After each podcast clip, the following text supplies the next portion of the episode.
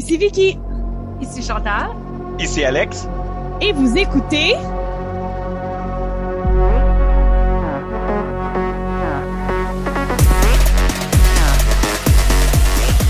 Nos Nos écrans. écrans. Écran.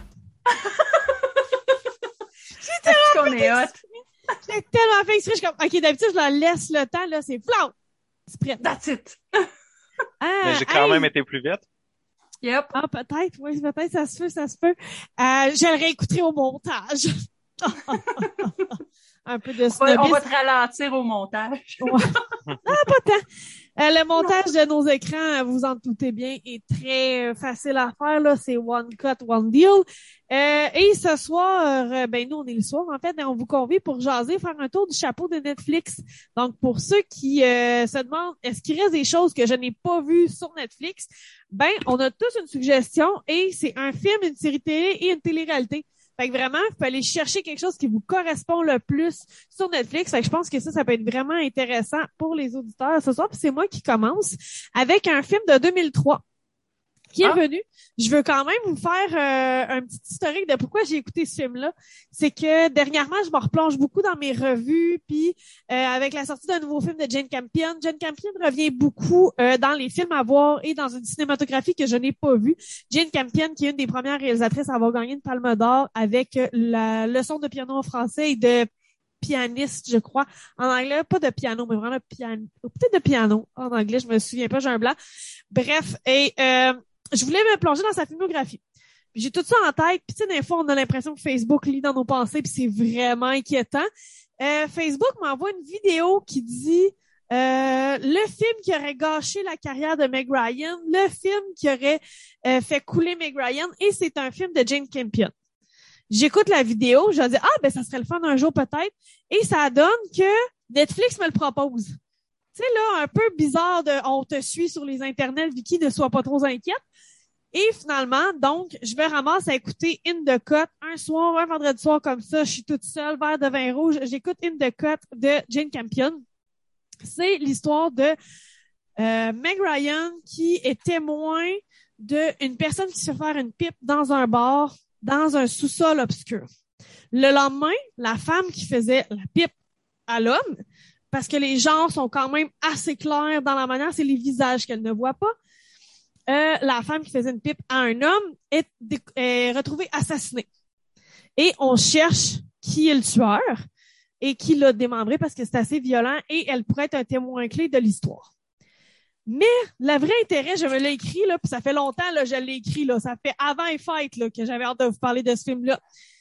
Voici mon attache, ma phrase clé pour, si vous voulez ou pas voir le film In the Cut. Si vous voulez voir Mark Ruffalo bouffer le cul à Meg Ryan, j'aurais peut-être dû te le dire, Alex, avant que tu prennes une gorgée. Si vous voulez voir Mark Ruffalo bouffer le cul à Meg Ryan, c'est le film me faut. Si bol. C'est clair de même, là. Je veux dire, il y a la face entre ses fesses, le nez à bonne toute. OK? C'est Hey. très graphique comme film, mais juste parce mieux que pour eux autres. le film, c'est un 2003, là. Le film a pratiquement 20 ans et je ne savais pas qu'il y avait un film qui existait où Mark Ruffalo bouffait le cul clairement Meg Ryan. Le saviez-vous? Vous auriez dû me le dire. Non. J'aurais aimé ça le savoir avant. Ben, ça doit faire partie de toute culture cinématographique, je crois. Me semble. En fait, Alex est cravé, ben, raide. En fait, le film, c'est, c'est ça. Encore une fois, je vous le dis, là, ce film-là, je devais le voir cette semaine-là quand je l'ai écouté. C'est ça qui est incroyable. Euh, j'avais écouté Basic Instinct euh, pour la première fois. En fait, il faisait partie de ma shamelist quelques jours avant. Et ce film-là, c'est la version féminine de Basic Instinct. C'est le même, même film, le même genre de suspense. Mais si Basic Instinct, au lieu de se dire, hey, on va être avant-gardiste, on va mettre une femme sexy, si vraiment Basic Instinct était réalisé par une femme avec l'intérêt de réellement mettre une femme comme personnage principal, c'est In the Cut. J'ai rarement vu des scènes de sexe aussi sensuelles et sexuelles. Euh, puis dans Basic Instinct, on a des scènes de sexe plus rough, très masculines dans une façon de Mhm. faire. Puis oui, je sais, je suis dans mes euh, dans des genres très euh, cloisonnés. On parle de relations euh, hétérosexuelles aussi, fait que je veux vraiment mettre ça au clair dans les relations hétérosexuelles. Euh, l'homme a souvent un pouvoir, surtout à la caméra. Euh, Mm-hmm. Et c'est c'est c'est c'est le, le, le, le fait du regard masculin. Ben Basic Instinct, c'est ça. C'est des scènes de sexe rough, du sexe plus euh, ch- ch- m- moins sensuel et in the cut. Le, le, on, on prend le temps de se caresser. On prend le temps de, se- de se faire de la bave sur le corps, là, de s'embrasser partout. Là. Tu sais, je parlais de parce que ça m'a vraiment surpris quand Mark Ruffalo retourne Meg Ryan puis ah ouais go. Mais j'en répète, je répète. Mais à un moment donné, il lui liche les pieds puis c'est pas, ça fait pas fétichiste. Ça fit dans la relation sexuelle qu'ils ont à ce moment-là. Je comprenais ce que je veux dire? C'est torride, mais d'un point de vue féminin. On sent que la femme a du plaisir. Alors qu'il y a une scène dans Basic Instinct que c'est rough et on sent que la femme a mal, mais elle continue et elle accepte parce qu'elle fait plaisir à l'homme. Ouais. Et on sent la différence. Et euh, mettons, encore une fois, dans Basic Instinct, à Mané, on trouve que ça manque d'hommes, hein? Ouh, on parle trop de femmes. Ben, on a une poursuite de chars. On a deux chars qui font une poursuite out of nowhere. Là, dans ce film-là, au lieu d'avoir la poursuite de chars, on reste dans le psychologique. On reste vraiment là, on est dans un New York où il fait chaud, tout le monde, tout a l'air collant, tout est en jaune. Tu sais, là, c'est lourd, mais je veux quand même mettre un bénévole. Attention, c'est un peu gore, parce qu'on parle de femmes démembrées et on en voit une, entre autres, tu sais, qui est pas juste en photo. On voit des photos, mais après ça, on voit une autre femme qui se fait démembrer. Donc, ça peut être, c'est quand même graphique. Mais le film, c'est vraiment un suspense à la Basic Instinct, réalisé par une femme. Puis je vous le dis, écoutez les deux films, un côte, à côte, les deux films côte à côte, vous allez voir la différence entre un regard masculin, une femme qui rentre dans une pièce, puis c'est filmé par un homme, puis une femme qui rentre dans une pièce, puis c'est filmé par une femme. C'est, c'est tout, tout est là. Vraiment, là, je ferai un cours complet de cinéma sur ces deux films-là. Pour vrai, on voit tellement de choses. Et d'ailleurs, le film parle, encore une fois, comme je vous dis, d'un homme qui démembre les femmes. Ben, Jane Campion démembre tout le temps son personnage avec sa caméra. C'est quand elle rentre dans une pièce, on va y voir une épaule, on va y voir une main, on va y voir une oreille avant de la voir au complet. C'est très, très rare les plans où on voit Meg Ryan des pieds à la tête. Et ça, quand on la voit, ça vient quasiment, tu sais, oh, OK, c'est un humain, tu sais, parce qu'elle vient tellement la, la, la défaire en partie. On voit sa cheville, on voit son mollet. C'est vraiment, là, elle découpe son personnage féminin comme le meurtrier découpe ses, victimes. Puis j'ai trouvé ça intéressant comment le propos d'un film se reflète dans l'utilisation de la caméra. Fait que c'est pour ça que ça m'a fait rire parce que j'avais me souvenais de du, vidéo sur Facebook qui disait que ça avait défait la carrière de Meg Ryan. Mais je pense que ça l'a défait parce que les gens étaient pas prêts à voir une Meg Ryan euh, euh, c'est pas c'est pas une femme forte, elle est très fragile. Tu sais, mais elle est moins fleur tu sais, fleur, elle est moins princesse. Je sais pas si elle est moins euh, love interest. Tu sais, c'est elle, elle- elle est juste prise dans quelque chose puis elle sait pas où ce qu'elle va aller puis elle, elle a très peur quand même. Je veux dire, il y a un homme qui a démembré une femme en dessous de ta fenêtre de chambre puis tu l'as probablement vu dans le bar juste avant. Tu sais, c'est très réaliste ces réactions. Euh, j'ai adoré, moi je Puis pense. eux, ils disent que ça aurait, ça aurait pu briser sa carrière. C'est ça, je comprends pas. Dans le vidéo sur Facebook qui critiquait ce film-là, il disait que c'est ce film-là qui a fait que la carrière de Meg Ryan a crashé. Moi, je pense que ça n'a rien à voir, là. Ben, ça n'a rien à voir parce que Meg Ryan se fait offrir des rôles tout le temps, puis elle a dit à répétition que elle, c'est parce que maintenant, son défi à elle, c'est derrière la caméra. Mais oui, c'est ça, exactement. c'est ça a absolument rien à voir. Mais Fait qu'ils ont juste pas aimé la voir comme ça, dans le fond. Exactement. Tu sais, c'est Mm. plus la jeune première idéalisée. C'est une Mm. femme qui a envie de sexe. Oh qui non! en reçoit. Fait que le, Oh. c'est très charnel là, comme film. Là. Tu sais, euh, euh, sont dans des pièces, puis on voit les femmes, comme je vous dis, on les découpe avec la caméra. Fait que des fois, tu vois des intérieurs de cuisses. Et euh, je, suis, je ne suis pas une personne lesbienne. Je n'ai pas d'attirance sexuelle envers les femmes, mais ce film-là, moi, généralement, quand je vois les femmes, c'est de l'envie que je ressens. J'aimerais avoir ses cuisses, j'aimerais avoir ses, ses Ouais. fesses. Moi, Moi, je suis comme ça. Je- moi je suis- aussi. je décortique le corps de l'autre sur ce que j'aimerais avoir. Et parfois, je suis un peu bitchy en me disant, ah, ça, c'est mieux chez moi. Mais dans ce film-là, j'en venais à éprouver un désir pour ces femmes-là à l'écran parce que c'est bien tourné. Fait que j'ai Mm. adoré pour vrai. Euh, le film, il y a des meilleures critiques sur Letterboxd que sur IMDb. Fait que je pense que vraiment le film, il était avant-gardiste, il était avant son temps. On est en 2002, on, a, on est avant l'ère MeToo. J'ai l'impression que les gens étaient pas prêts à voir ce genre de film où c'est pas une femme forte, c'est pas une combattante. C'est juste une femme libérée sexuellement puis qui rencontre un homme tout aussi libre sexuellement puis il y a un suspense autour. Les gens étaient plus près à du basic instinct où la femme est un objet de désir plutôt que in the cut où la femme fait partie du désir. Je sais pas si je suis claire dans mes nuances là. Ouais. Euh, je sais pas Alex, qu'est-ce que Je, je trouve que tu l'exprimes très bien, puis tu le vends très bien. Je trouve que c'est intéressant ce- cet aspect-là, que semble, ce point de vue-là, I guess. ouais. Puis la cinématographie a de l'air écœurante de la manière que tu as Ah, décrit. c'est c'est écœurant pour vrai. C'est un film de Netflix, fait que c'est vraiment accessible pour ceux qui nous écoutent. Ça veut dire que vous avez généralement Netflix, c'est pas mal la plateforme la plus universelle des gens qui nous écoutent. In the Cut de James Campion, c'est son- un film de 2003.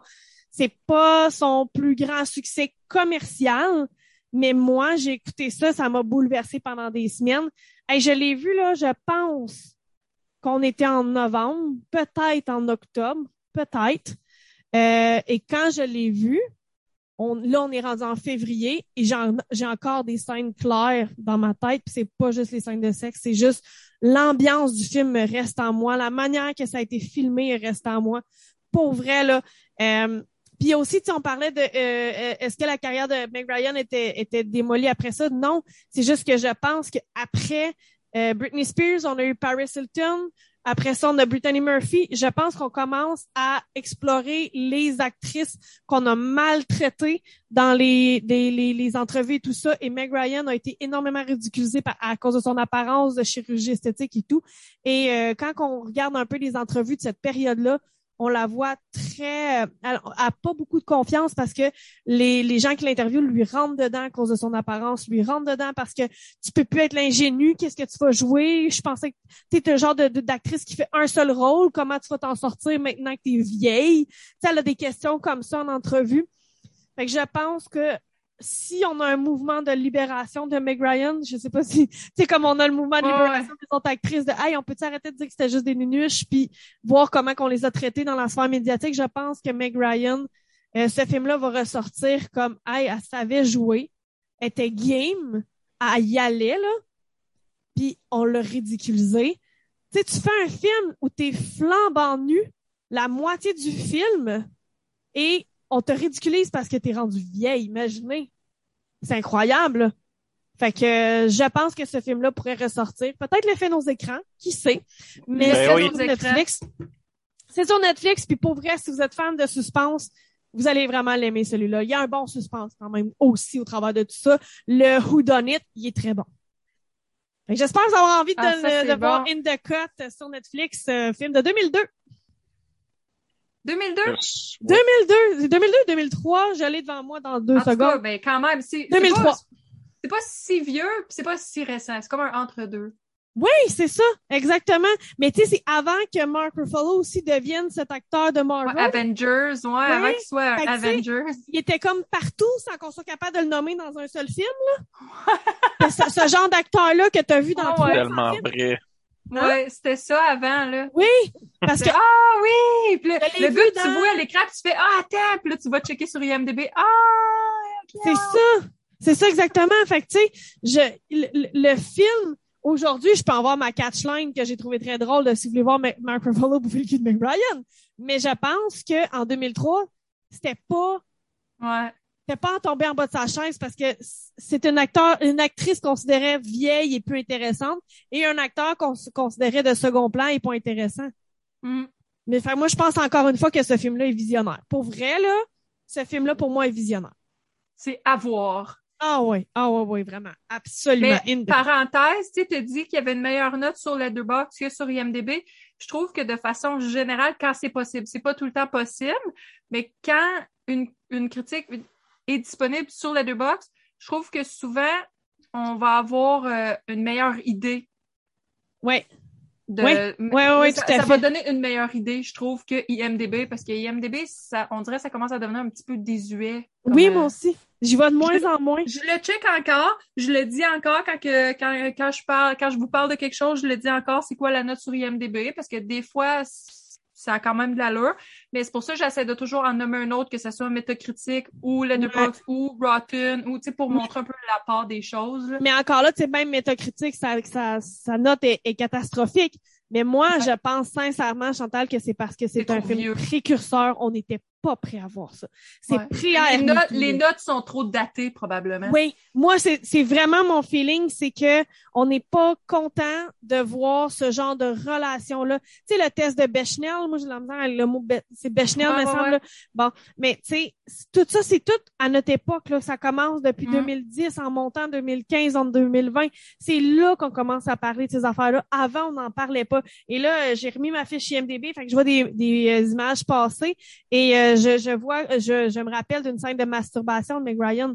Les gens étaient pas prêts de voir non. Meg Ryan se masturber. C'était non, pas dans ce temps-là, non. La jeune fille de l'Amérique. C'était ouais. la jeune vierge. Ils veulent pas voir ça. Fait que c'est trop érotique, je pense. Dans l'érotique que les gens étaient prêts, c'était Basic Instinct. Ouais où des femmes se font violenter quand même, où des mmh. femmes sont des objets, où des femmes vont au-delà, ils vont dans les plaisirs masculins, ce qui est vraiment pas le cas de ce film-là, puis c'est pour ça que je vous le suggère. Là, j'ai pris à cette place, là. C'est à votre tour. Excellent. Moi, je m'en vais dans une toute autre direction, complètement. Fait que, je vais vous parler d'une série qui est sur Netflix. Ça s'appelle Gloria. Euh, c'est une série qui est sortie en novembre 2021. Euh, c'est une série portugaise, mais pas du Brésil. Donc, c'est ça, c'est une des premières choses qui est un peu différente de cette série-là, parce que majoritairement, quand il y a du contenu portugais sur euh, Netflix, ça va être du Brésil. Euh, là, on parle vraiment d'une série européenne. Euh, oh. C'est classé comme étant un thriller historique parce que c'est basé sur, sur des faits réels. Donc, moi, qui aime beaucoup les histoires vraies, qui aime beaucoup les trucs euh, politiques et historiques. Déjà, en partant, j'étais vendue, puis mon meilleur ami est portugais, puis sa mère, elle l'écoutait. Puis elle est venue m'écrire sur euh, Messenger, puis c'est comme ah je l'écoute la série ta ta puis là je suis comme ah je vais l'écouter moi aussi. J'ai vraiment embarqué. Il y a juste 10 épisodes d'à peu près 45 minutes chaque. Euh, un petit fait, mettons euh un, un, un, petit fil fun, là, si on veut. Euh, si où je l'ai noté? Euh, le montant. je me... OK, ici. La série, elle a coûté 6 millions de euros. Donc, dans toute l'histoire du Portugal, c'est la série qui a coûté le plus cher. Puis c'est la première fois qu'il y avait une grosse production de Netflix qui sortait de ce pays-là. Donc, ça, c'était comme une grande première. Fait que ça fait vraiment un gros tabac en, en Europe pour ça. Puis pour vrai, la série, elle, elle, ça le valait. Ça valait le budget. Ouais tu le vois, là, comme euh, de la manière que c'est filmé, là, on dirait que c'est une grosse production américaine. Les, les images, tout, c'est super beau. Donc, un petit peu le synopsis, c'est l'histoire d'un jeune, euh, c'est un jeune espion. Euh, puis il opère, lui, dans le fond, il est dans le milieu de la guerre froide entre les États-Unis puis l'Union soviétique. Ça se passe dans les années 60. Donc, c'est vraiment, c'est vraiment bien filmé. Tu te sens vraiment que tu es à l'époque tous les costumes, tout est parfait. Tu es vraiment dans les années 60. Je pense que c'est en 68 que ça se passe. Tu es vraiment dedans. Mais le héros de la série, c'est pas un héros parce que le gars, dans le fond, il trahit son pays, mais en même temps, il est comme un espion pour les États-Unis, mais il est aussi un espion pour les Soviétiques. C'est ça qui vient tout compliquer. Le gars, là, c'est. Tu, sais pas, genre, il est de quel parce qu'il trahit tout le monde. Puis. Le, le, nom du personnage principal, c'est, c'est Joao Vidal.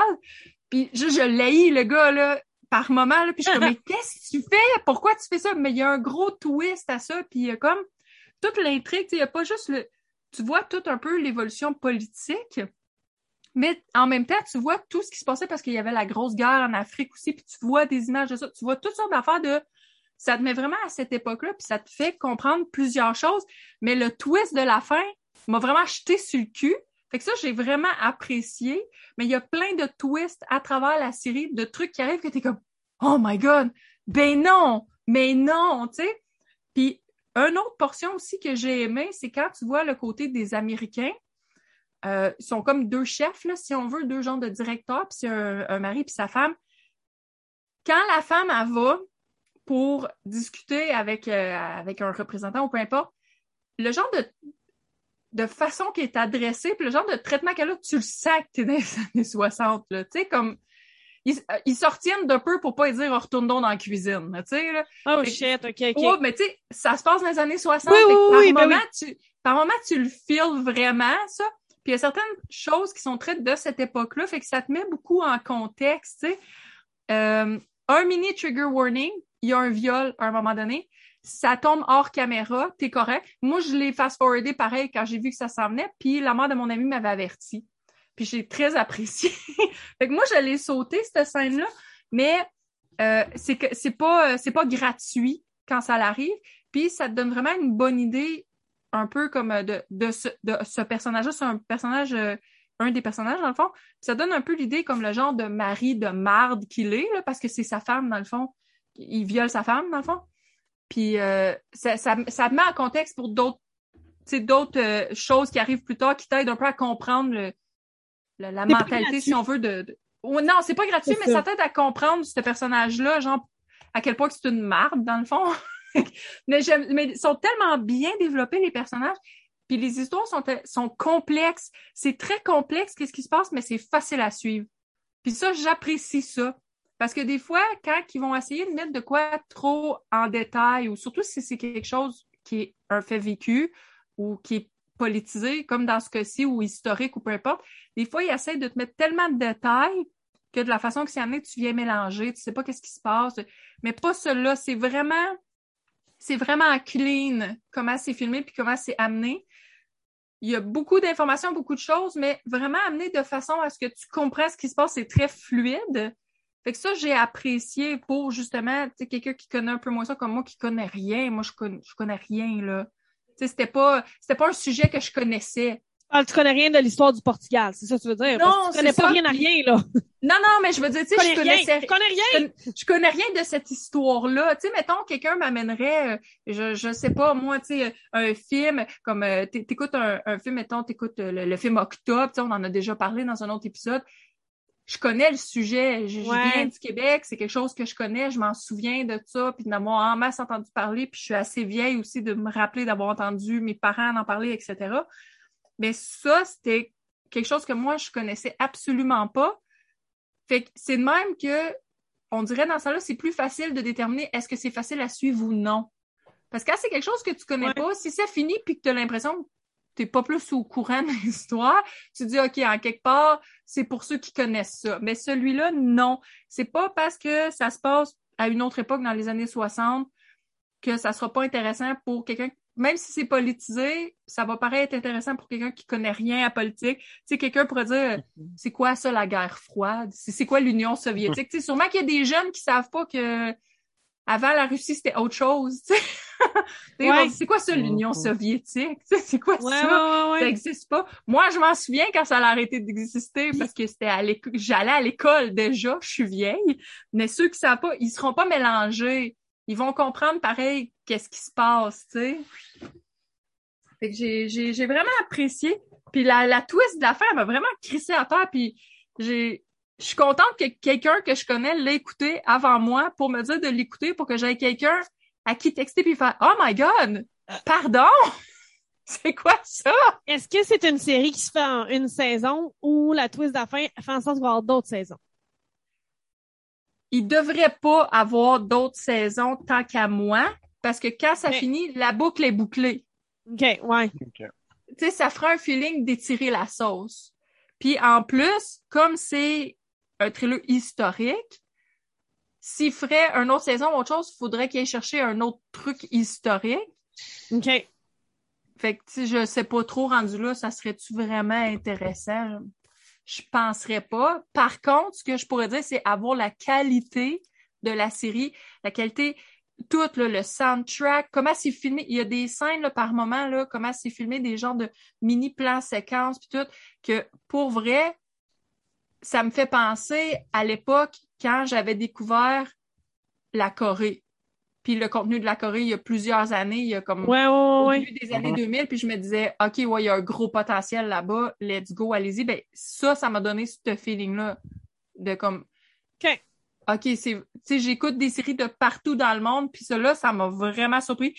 Fait que j'étais moins surpris quand j'ai vu le, le coût, là, 6 millions d'euros. Je me disais, OK, oui. Ben, l'argent est à l'écran. La- Oui.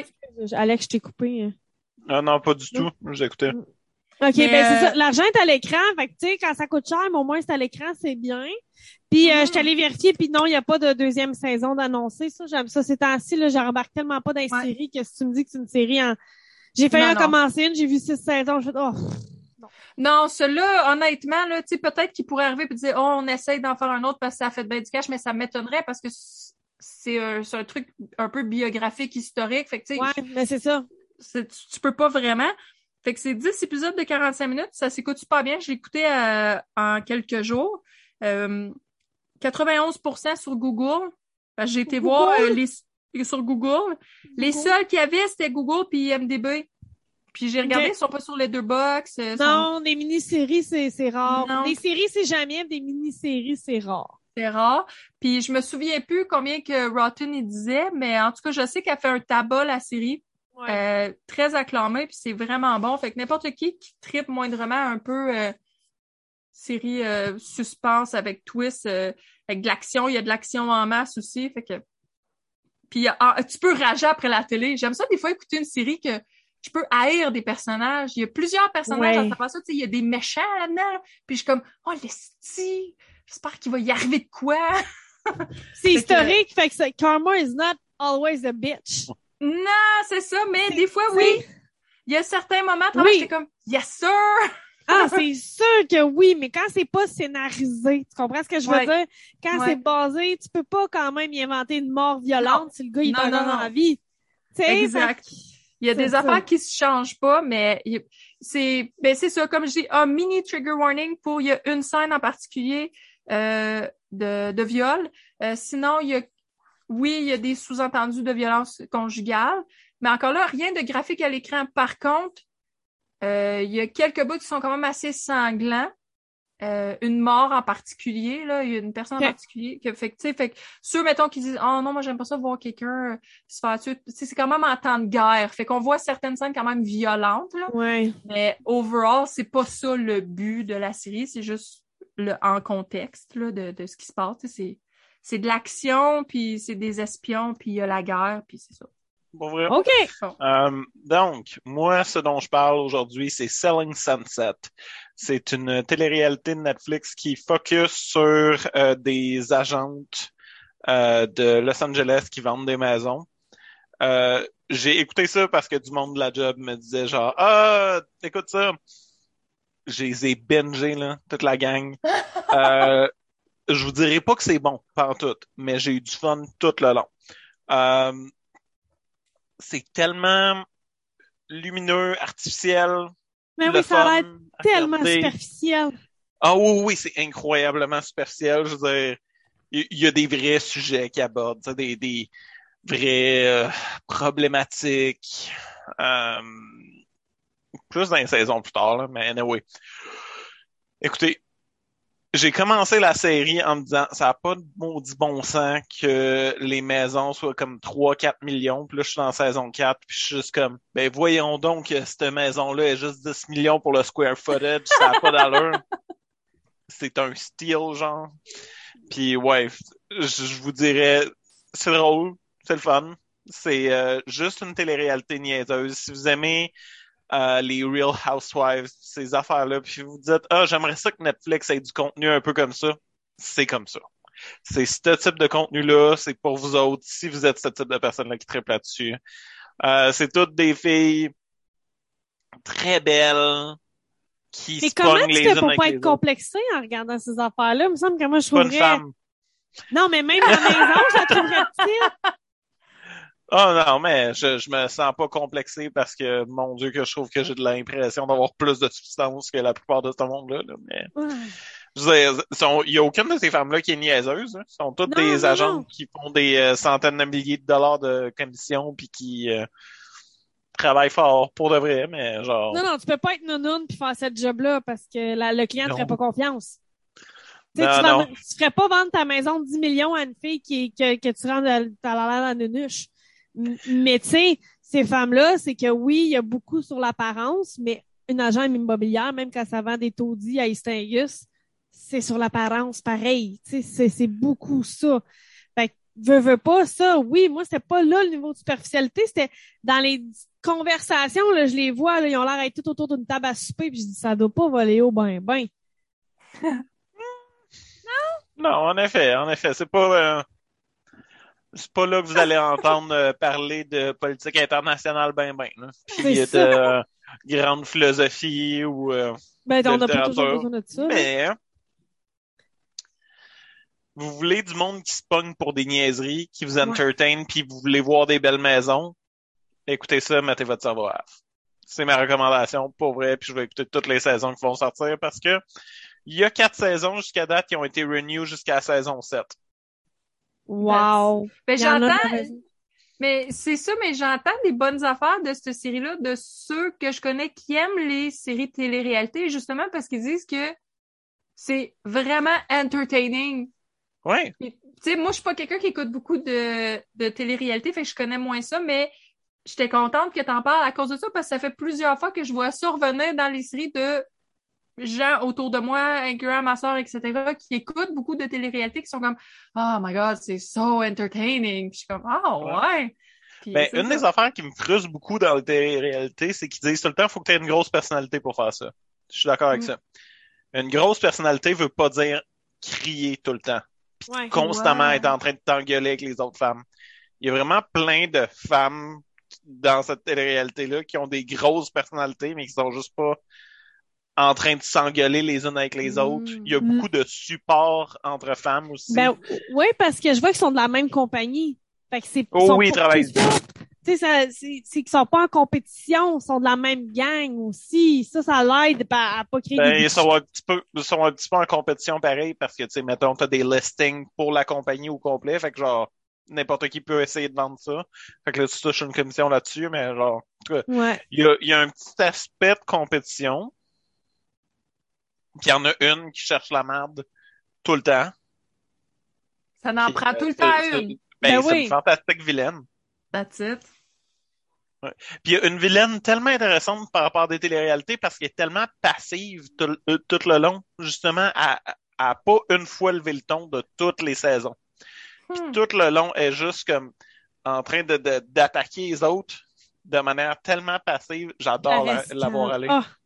Mais Wow. tu sais, le résumé sur IMDB, c'est l'immobilier de luxe et le mélodrame grand format sont au rendez-vous. Le mélodrame grand format. Ouais. Ça veut, t'en en dis beaucoup, là. C'est, c'est beaucoup de crépage de chion.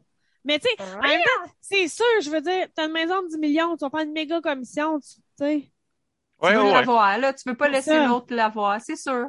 Ben, tu veux pas laisser l'autre, mais en même temps, tu veux donner tout un show.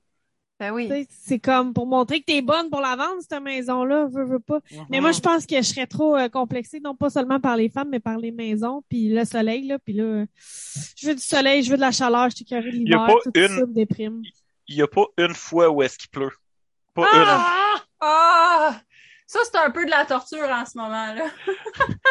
Euh, Il y a, je me souviens plus c'était qui l'actrice, mais en tout cas, c'était une Canadienne qui, qui avait déménagé à LA pour euh, aller être actrice. hein. C'est ça, pour Puis, elle. euh, à un moment donné, tu sais, il pleuvassait, là. Tu sais, même pas il pleuvait, là. Il pleuvassait, puis là, il est sorti faire des courses. Puis là, les gens étaient comme, euh, ben voyons, t'es donc bien brave d'être sorti dans ce climat-là. Fait, il pleut. Voyons donc, de quoi vous parlez? Genre, ah, tu vas faire de l'aquaplanage avec ton automobile. J'ai mes tailleurs d'hiver du Canada. Du beach weather, ça, au Canada. Oui, Oh c'est ça, exactement. Tellement. On Ah, en oui. prendrait anytime. Ma recommandation, puis je vous le recommande pour de vrai, c'est Selling Sunset. C'est pas un grand show, mais c'est un show entertainant. C'est sur Netflix, Netflix Original. Un Ben autre oui, Netflix original. Mais Ah ouais. c'est ça, parce qu'on faisait un tour du chapeau Netflix en parlant d'un film, d'une série et d'une télé-réalité. Je trouve que c'est très représentatif que je sois le film, que Chantal soit la série, puis qu'Alex Oui. soit la télé-réalité. Il me semble que c'est assez facile. Moi, je Ah. parlais de... je Hein? suis l'expert résident de, des téléréalités Ah, et des sitcoms. C'est moi, Ben ça. ouais, les, Ouais. les téléréalités, c'est toi, le, le, le, le true crime, puis la série, c'est souvent Chantal, puis le film, c'est souvent moi, si on regarde les... euh, Fait que, ben, c'est le fun parce que ça fait que le monde a vraiment beaucoup de choix quand ils nous écoutent. Ouais. Euh, si on faire- aimerait toutes les mêmes affaires, euh, ça serait dole un peu. Ah, c'est sûr, tu sais, puis on a écouté des affaires des autres. Je vais peut-être bien l'essayer, Céline Sunset, mais moi, euh, ça va me déprimer plus que m'enthousiasmer. je le sais, je me connais. Fait que, ben, c'était ça pour euh, cette fois-ci. Puis on se retrouve euh, la semaine prochaine avec un autre épisode de Nos écrans. L'écran! Wouhou! Écran. Bye!